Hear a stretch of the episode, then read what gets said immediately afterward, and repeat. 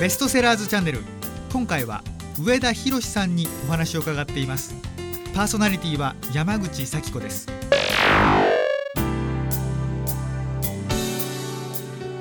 こんにちは山口咲子です。今日はクロスメディアパブリッシングからディズニーと三越で学んできた日本人しかできない気遣いの習慣。この本を出版された著者の上田博さんをお招きしてお話を伺っていきたいと思います。上田さんよろしくお願いします。よろしくお願いいたします。私ねはい。この本読んではい。基本スキルの本ですよね。心の。そうですね。うん。はい。読ませていただいて初めてうん。スキルを学んでいると思いつつもなんかね、はい。心がねあくなるんです。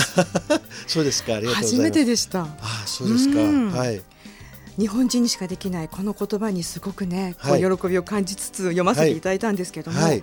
上田さん、はい。えー上田さん実は、はい。えーお生まれがはい。なんか大正時代から伝わる料亭はい。と伺ったんですけども、はい。ちょっとプロフィールを教えてもらっていいですか？はいあの私はですね実家が東京の新宿区の荒木町というところで、大正時代末期に建てられた、えー料亭を経営してました、はい。で今もう辞めてないんですけどね、はい、うん。そういう意味ではもう小さい頃から私自身がおもてなし文化の中でずっと育ってきたっていうのがありましてそしてそういう料亭っていうのはまあいわば大人のディズニーランドみたいな商売なんですよ。そうですね。お客さんもあの芸者さんがパフォーマンスして楽しませるみたいな感じですから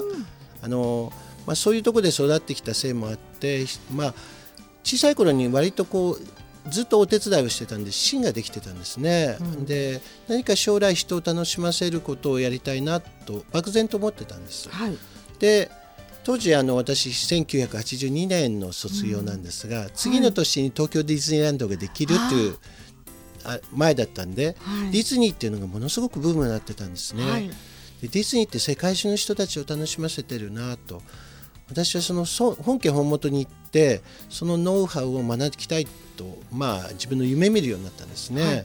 いわゆるそのおもてなしとか人を楽しませるプロフェッショナルになりたいと思ってうんそれでディズニーどうしたらアメリカのディズニー行けるんだろうと思ったら、まあ、偶然実は百貨店っていうのも見てたんではい。その中で三越がはい。今年からディズニーと提携して研修制度を取り入れるっていうのを記事を見つけるんですよ。それでもしかしたらもう自分も百貨店も行きたいし、えー三越へ入ればディズニー行くチャンスがあるかもしれないと思って三越入社するんです。そしてまあ三越でも本当にいろんなそれこそスキルを学んでくるんですね。はいうんで学んで優れた先輩たちがたくさんいらっしゃいましたのでその中でまあ試験を受けてあの、まあ、何回か落ちてチャレンジしたんですけど8年目28歳の時にですねフロリダのディズニーがやってるフェローシッププログラムっていうのに研修制度に合格して1年間ディズニーにはフロリダにディズニー大学っていう大学があるんです。あ、そうなんですはい。ね。、その大学で1年間ディズニーの、えーマネジメントとか、エンターテインメント学っていうのを世界11カ国の人と学んできたんですね、うん。それがディズニーとのきっかけです。でもう一度、えー一旦それは1年の研修で帰ってくるんですが、はい。はい。その後に、もう一度ディズニーに戻りたいということで三越で、まあ、修行を積んで、うんえー10年かかって今度は再びフロリダのディズニーワールドで、えーワールドショーケースって11カ国がパビリオンを開いてて、うんはいえっと。それぞれのぐ文化を世界中の人たちにお知らせするっていうのがあるんですよ。そこのジャパンパビリオンの責任者として戻っていくんです。その時はもう250名ぐらいのいろんな国の部下をマネジメントしてました。はい。そんな感じですね。うんはい。そういう中で例えば今出てきた料亭もそうですけど、確かに三越も日本の伝統的なそうですね。そういうところにいらっしゃるお客様はい。でディズニーも本当にいろんな人がね、はい来るんですって書いてありましたね、はい毎日来る人もいれば、はいって本当にはい。そういうところで喜んでらっしゃる人の顔を見てしまったということがもう上田さんの中の何かこう次の一歩ね一歩になるってことですよね。はい。ここにね気遣いの習慣って書いてあるんですけども、はい。気遣いってはい。教えられてなかなかできるものではないと思っていたんですが、はい。これは上田さんどう思われますか？はい、あのーまあ私はこの本では一番伝えたかったのはやっぱり海外のディズニーに行って一番思ったことはね、うん、日本には人をおもんばかるとか、はい、思いやるとか、うん、気遣うとかいう素晴らしい文化的な財産があるなと思ったんですよ。はいうん、でディズニーではあのいろんなまあ仕組みとかあれを学んできたんですけど、はい、ディズニーはやはりね優れてるんですよね。どこが、えー、一番優れてるのは、はい、やっぱり人のモチベートする力を仕組み化構造化してるっていうところですね、うん、そういうとこが素晴らしいなと思いました。はいその面接にね向かう時にも、はい、ディズニーのいろんなストーリーがある通路を通りながら面接に向かって、はい、で盛り上がってってってい。う、はい、その自分が本当にエンターテインメントとしてそのステージに上がるって、えー、でも気遣いも一つそれですよね。そうですね。家主であるとか、はい、その持ち場を自分が責任持ってやるとか、はい、引いてたら気遣いって一歩前に出ませんものね。そうですね。そ,、まあ、そういう意味では気遣いっていうのはですね、うん、よくあの私は、まあ、あのそういう料亭とか三越とかディズニーとかいう、まあ、おもてなしっていうかサービスのね、はい、エンターテインメント業界でずっと生きてきましたので、はい。うん、そのよくこういいサービスをするにはとかいいおもてなしをするにはっていうことがあるんですが、うん、それは多分ですねその気遣いっていう根底に心の在り方が普段からないと、はい、取ってつけたようにはできないと思うんですよ。ですから日常の気遣いと言われるような心の在り方がとても大切だと思うんですね。そしてこの本を書かさせていただいたということなんですが。本当にあの気遣いって私思うとこう気配りと気遣いの違いって何だろうかとか、はいはい、やっぱり実際に書いてありますよね私すごく明確に分けてくださっていて 分かりやすいと思ったんですけれども、はい、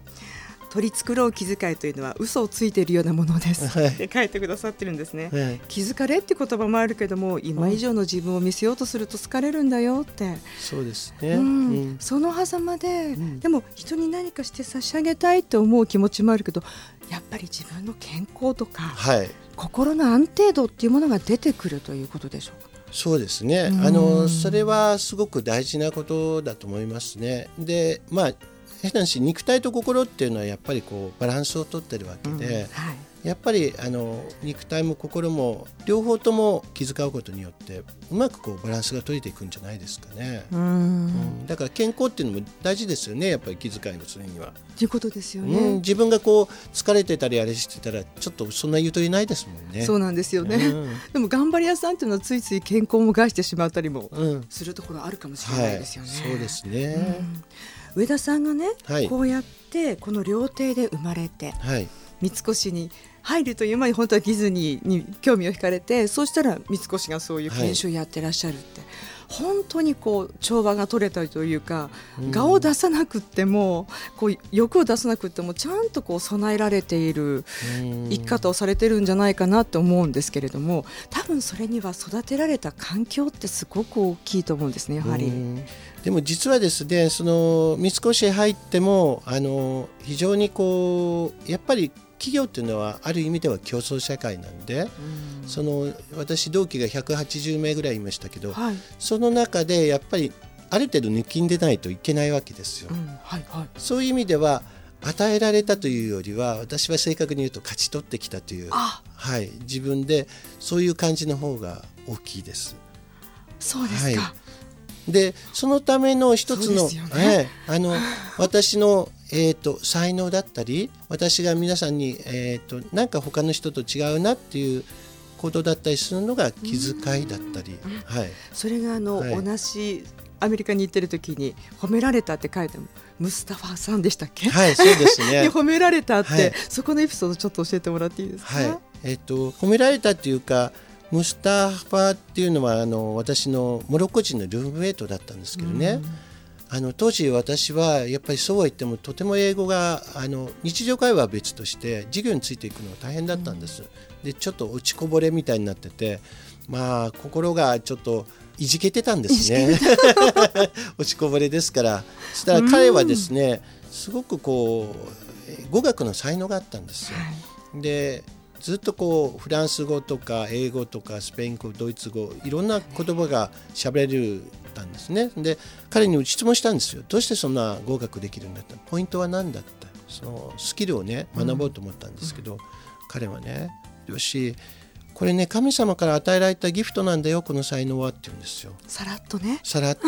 うん、で神様はねみんなに人間一人一人にちゃんとギフトを与えてくださってるんだって言うんですよ。でも僕はねじけてたんですそのギフトもらってる覚えないって言ったんですよ。あの 心がちょっと曲がってたんですよね。ですねその時はね。うん。そしたらね彼はニコッと笑って「ひろしお前はね素晴らしいギフトを与えられてるよ」って、うん。お前ね英語がねちょっと苦手かもしれないけどでも君が一生懸命いろんな国の人の中に入っていって人を楽しませようと思う気持ち。で相手をこう知ろうとする気持ちはねその気持ちこそが神様から与えてくれたギフトなんだよって。で君のことをみんなが大好きさあの知ってるよって言われたんですよ。コミュニケーションっていうのはね語学じゃないんだ、うん。相手のことを思って相手を知ろうとする気持ちなんだって教えてくれたんですよ。素晴らしいよって。うん。それでねダッと涙が出てで彼はねまた日本人って素晴らしいね。いつも相手のことを思うねって言ってくれたんです。それと同時に私がね日本人であることの生まれて初めて誇りを持った瞬間でした。そうね。はい、そういう出来事があって、かあのかなり彼のおかげで私は自信持てましたね。ですね、はい、そうやってあのでもやっぱりその方が自分に死を持ってらっしゃるからそうやって人にも心遣いができるんですかね。そうですね。やっぱり彼はちゃんと芯を持ってましたね。最初にもおっしゃいましたね。料亭で育って芯ができました。ってはい、もしかしたら気遣いをするというにはその芯っていうものがすごい大事なんですかね。はい、そうですね。やっぱりあの気遣いっていうのはこう見えないものですから、まあのその心を耕すとか芯を持つとかっていうのはとても大切なような気がします。はい。はい、えー今ね日本人にしかできないこのねさっき、えー日本人として嬉しいと思った瞬間があったんだって、はい。その時に初めてその日本人としてのアイデンティティにが目覚めた気づいた、はい、そうですね。うん、そのアメリカのディズニーにいらっしゃったからこその日本を見る目。っはい、ていうことですかね。そうですね。含めて。その日本人にしかできないって、うん。これ、うん。限定しちゃってますけど、はい、まあ。ちょっとね、うん。あのこの言葉は少し強いかもしれませんが、えっと、私がディズニーで学んできたのは、とっても多くあります、はい。本当にディズニーっていうのは素晴らしい企業でいろんなことを学ばせていただいて、うん。特にこういろんなことをこう仕組み化する構造化するという意味では、継続性という意味ではですね、はい。とても優れています、うん。でもですね最終的に私が向こうで学んできたことっていうのはあディズニーが目指しているものは人を思いやるとか気遣うとかおもてなしと言われるようにですね私たち実は日本人が一番得意とする分野じゃないかなと思ったんです。でウォルト・ディズニーはもちろん亡くなってますけど、はい彼は夢の王国本当に、えー夢のような王国を作ろうとしていったわけですから、はいその中のおもてなしとかサービスっていうのはね、あのとってもこう、えー理想的なものを描いてたと思うんですよ。はいただ私がアメリカで見たサービスはアメリカ人っていうのはチップを払うんですね、はいサービスに対して。でディズニーの中でもチップをもらってました。はいで私はあの夢の国でチップをもらうっていうのは超現実的でうん非常にこうびっくりしたんです。でもよく考えてみるとアメリカの文化はサービスをお金で買う文化なんですね。それはディズニーといえども超えられなかった。ああそっか文化だから、はいい、くら魔法の国を作っても、んディズニー自体がアメリカの文化ですよね。はいもちろん日本ではもらってませんが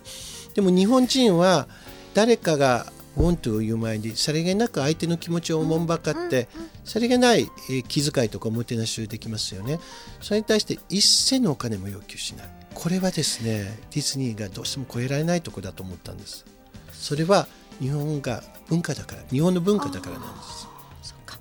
アメリカにはその文化がない。すぐすぐできるものじゃないってことですよね、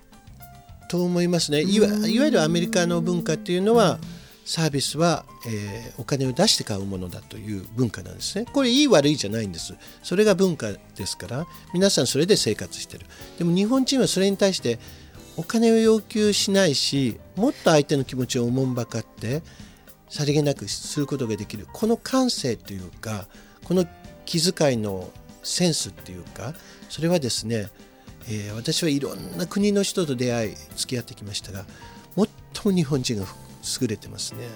先を読む力とか、うん、どちらかというと相手をおもんばかおもんばかるという感じ。気持ちですそのね。人が何が好きなんだろうかとか今どんなふうにあの楽しいんだろうとか、うん。何か不快なことはないかしらっていうことを顔を見て感じはい、察して一歩前に動くってそういうことで。そうですね。うん。はい、その形のない気持ちを、えー感じる力っていうのを日本人はすごくあるんじゃないかなと。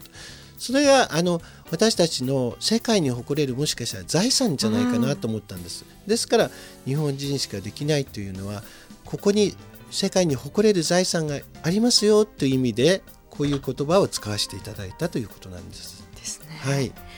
上田さんが培ってらっしゃったその経験とはい、経験とそして何よりもすごいのはやはりその代々続いた領って三越ディズニーずっとその継続力続いているということは需要があるということじゃないですか。好かれているっていうそうですねはい。それを続けるっていうのはまさにプロフェッショナルですしはい、なかなかできないことじゃないですか。はい、でその経験値とそこにもう一つ最後に必ずそれが育つような質問を作ってくれてるんですよね、ページごとにね、はい、なかなかその気遣いって言われてもえー、おうちの親も気遣いなかったし、別にって思ってしまうとどう開発していいのかわからないはい。分野だったんです。私にとったら、はい、で子供に教えるのにも難しいと思う時があったんですけど、はい。このように一つ一つはい、あのぜひねリスナーの方読んだ買って読んでほしいなと思うんですけども、はい私もねあの見て止まっちゃったことがあるんですね。はい、誰の仕事か考えてやってますかって 慣れると忘れますね。はい、そうですね。うんね、私はまあコーチという職業柄やっぱりこう質問っていうのをあのクライアントさんにたくさん投げかけるんで、あのこの本をね遠い本として見ていただきたくなかったんですね。自分の中にこう取り入れていただくために、まあ出版社の方ともご相談しながら、最後じゃあ質問で締めようと、うんコーチでもあるし、その質問で投げることによって我がこととしてあのそれをこう消化してもらおうという思いがあったんですね。はい。その反響あってですよね、はい。もう10万部を超えてしまったんですよね、はい、おかげさまでありがとうございます。う一体何が起こったんだと思いますか？このうねり、今実はですねこの本はもともと私は意図としては、うん。えー30代40代の企業の企業選手たちに読んでもらいたいと思ったんです、ですからビジネス書の形態は取ってますけども、はい。えー気遣いという心の部分を伝えてるんですね、そうすると不思議なんですけど今大手の企業さんいろんなとこが実はまとめて買っていただいて企業研修とかマニュアルとして使っていただいてるんですねつまり、えー今大きな時代の価値観の変容が起こってる今で今の時代においてもう能力だけをスキルだけを求めていっても差別化できないな生き残れないなっていうのがあの皆さん気づき始めたんじゃないですかね。でその中で心力って言いますか？心の力の大切さ、うん。あと組織力の大切さ、私はよく3つの力って言うんですが、はい。能力と合わせてですね、はい。そこの部分をちょっと気づき始めてそれをうまくバランス取っていかないと新しい時代の価値観には生き残れないなっていうのが現象が出ているような気がしますですから個人なのみならず企業単位でお求めいただく方がすごく多いですこれは。やはり気遣いが足らないっていうとなんかちょっと全否定みたいな感じになったりしますよね。はいでそこに日本人にしかできないっていう言葉があるとちょっとプライドをキープしつつ磨けるという意味では稀有な本だったということですよね。はい、ありがとうございます。あの今コーチとおっしゃいましたけどもコーチもなさって、はい。つまり個人に個人の夢を実現するアはい。プローチ、はい、応援なさってあと企業の研修も、はい。本もはい、ますますご多忙になられますけどはい、その上田さんがこう人生で実現したいと思っていることって、はい。どんな？うーん一番はですね、うん。私はもう料亭という特殊な世界に生まれ育って、はい。うん。それでまあ三越でいろんなスキルを学んでディズニーで仕組みを学んできましたがその中で振り返って見えてきたことはやっぱり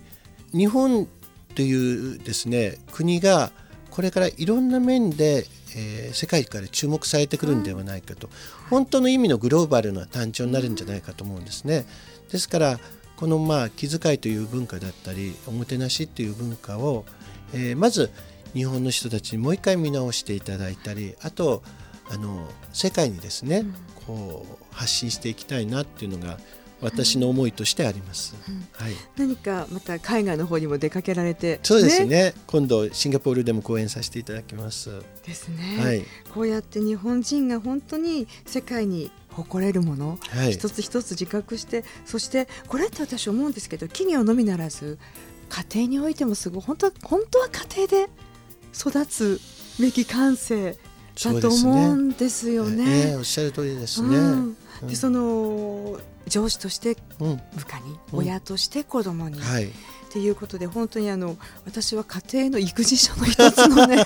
ありがとうございます。類としてねすごくいいなって思うんですよ。うん。自分の反省含めてですよ、えー、子供を育ててきてなかなかね玄関靴脱ぎっぱなしとかね、はい、でも本にも書いてありましたが日本人ってすごいのは他人の靴を揃えることもすごいんだ揃えることができることもすごいよって書いてありましたけど、ねえ。ー、あれそれって普通じゃないの？と思ったんだけど普通じゃないってことなんですよね。ねまああの なかなかまあ日本人は畳の文化ですからね。靴脱ぐという自体が日本の文化でありますけども、うん、他海外はあんまりこう靴を脱ぐ習慣っていうのはないですよね、うん、けれども、うん、けれどもやっぱり日本人は靴を脱ぐ揃えるということに対してやっぱり意味合いが持てるんですね。心を整えるという意味合いなんですね。心を整える、はい、靴を揃えるということは心を整えるということなんです。で、えー、自分の心は自分の靴で整えたとしてももし他人がですねえー、脱ぎっぱなしになってもそこに気遣いを見せて整えてあげることによってその別な方の心も整えられるんですね。そうするといいいいコミュニケーションがいったりとかああの方こうちゃんとこうやって気遣ってくれたのねっていうともう整いますよね、うん、その方の、はい、そういうすごくこう一つの所作に対してものすごく日本っていうのはあの思いとか意味合いがあるっていうのが日本人の文化じゃないかなと思うんですね。うんじゃあ今日も何か一つ一つずつですね、はい、でも今日も新たな気遣いは一つ、は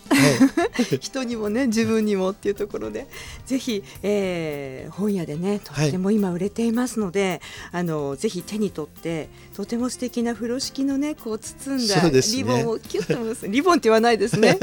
あの風呂敷のねデザインがねあると思いますので、ぜひ見つけて手にしてみてください。はい今日はクロスメディアパブリッシングからディズニーと三越で学んできた日本人にしかできない気遣いの習慣この本を出版された著者の上田博さんをお招きしてお話を伺いました。上田さん本当にありがとうございました。ありがとうございました。